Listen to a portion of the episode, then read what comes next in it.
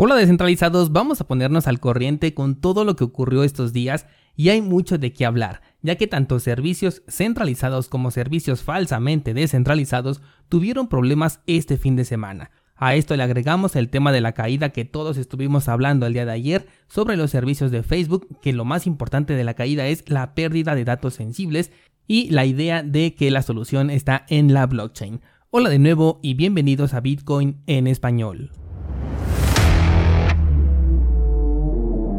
En este podcast adoptamos la filosofía de una economía sin intermediarios, una interacción económica punto a punto que nos permite transferir valor sin ninguna clase de restricción.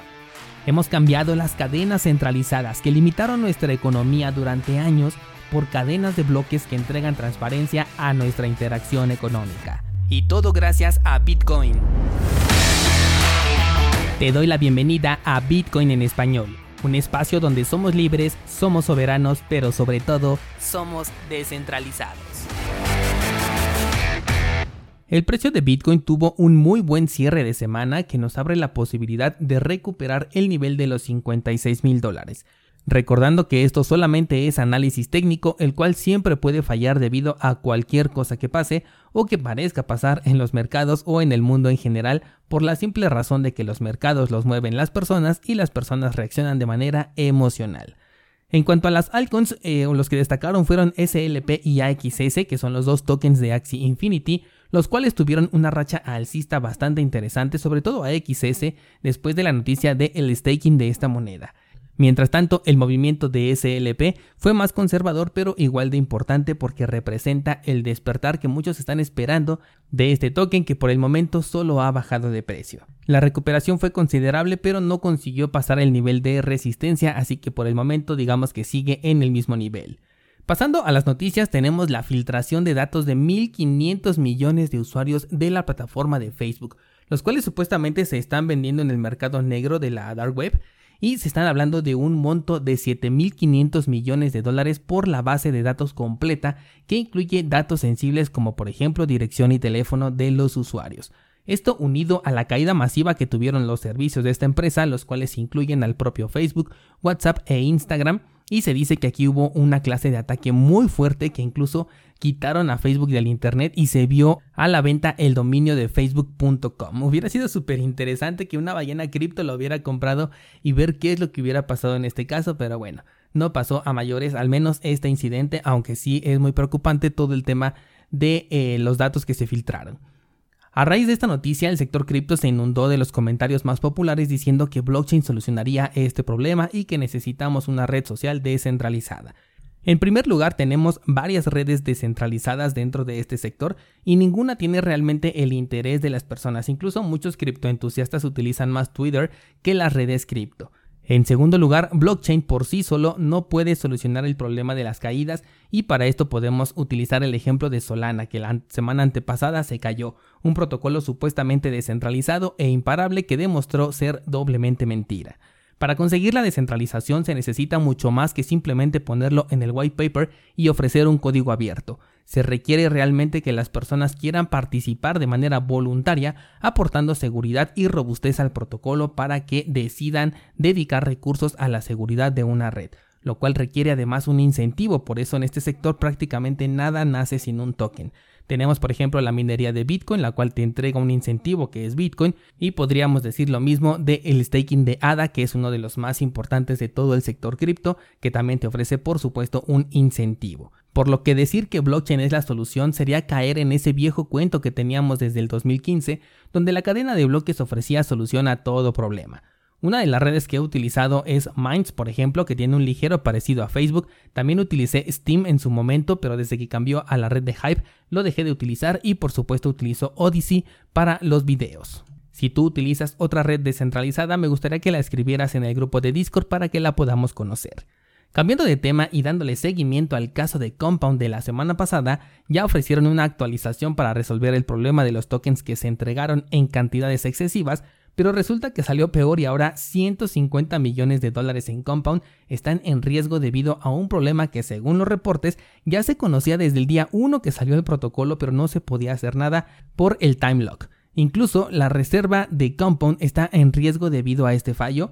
y el fundador de un servicio que supuestamente es descentralizado ha amenazado ahora sí a los usuarios con reportar cualquier fondo que no se devuelva de manera voluntariamente obligada. La semana pasada te comentaba que me parecía extraño que no se hiciera la petición de devolución de estos tokens y bueno, resulta que no, no se nos hizo una petición sino una amenaza directa. Por eso es que todo lo que se llame DeFi la verdad es que no me interesa y es que realmente no existe la DeFi, todo lo que tiene este nombre es realmente centralizado. El hecho de que las cosas ocurran de manera automática por medio de un contrato inteligente no significa que sea descentralizado porque el control del código está en unas personas y eso le quita toda la descentralización, simplemente la ejecución se realiza de manera automática. Una organización que realmente fuera descentralizada debería asumir los errores de su propio código porque el código es lo único que rige al protocolo y nada más, pero cuando sale una figura a amenazarte con ponerte en riesgo por un error que fue de ellos, personalmente me deja muchísimo que desear y definitivamente hace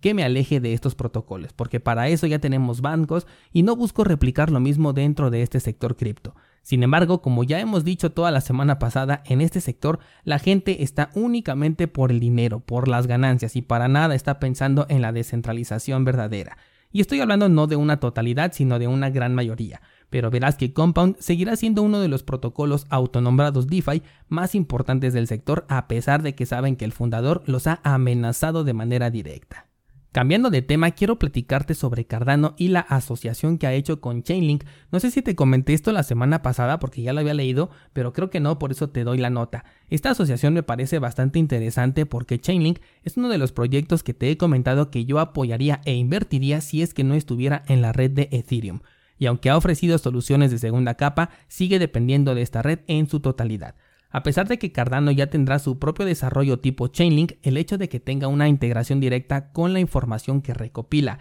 el gestor de oráculos más importantes de este sector, que es Chainlink, es muy positivo porque incentiva al desarrollo de aplicaciones dentro de la red de Cardano, pero que ya se puedan beneficiar de la información recopilada por los oráculos externos por lo que esto podría incentivar mucho al incremento en el número de transacciones que utilicen el token de ADA, el cual por cierto si quieres delegar puedes considerar al pool oficial de este canal, 7 pool, el cual gracias a ustedes ya sobrepasó los 100.000 tokens delegados y ha incrementado exponencialmente el porcentaje de probabilidad de firma de bloque. Tienes en las notas de este programa la información necesaria para delegar con nosotros, así como un video de cómo hacerlo paso por paso. Y por si Facebook y Compound no fueran suficientes, tenemos a Coinbase, el cual fue atacado este fin de semana y se robaron criptomonedas de 6.000 clientes.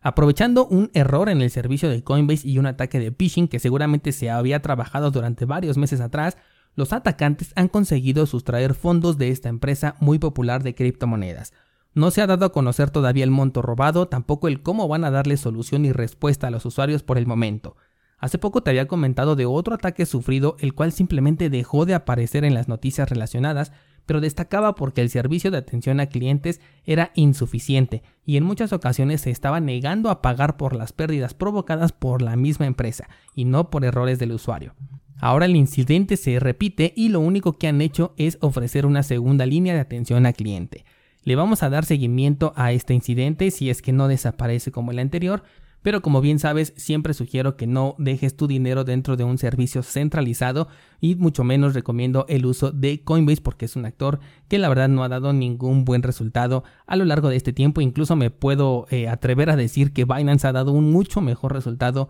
que el que da Coinbase. Pero de todas maneras, para guardar mis criptomonedas no utilizaría ningún servicio centralizado. Con esto abro el debate para el día de hoy descentralizados y quiero conocer sus opiniones sobre estos incidentes que tuvimos el fin de semana. Facebook, Compound y Coinbase. ¿Qué opinan al respecto? Además quiero saber si les es importante saber que Compound no es descentralizado o si seguirían participando por las oportunidades de ganancias que ofrece este servicio. Enlace a mi Instagram en las notas de este programa y la comunidad de Discord está abierta para continuar con este debate.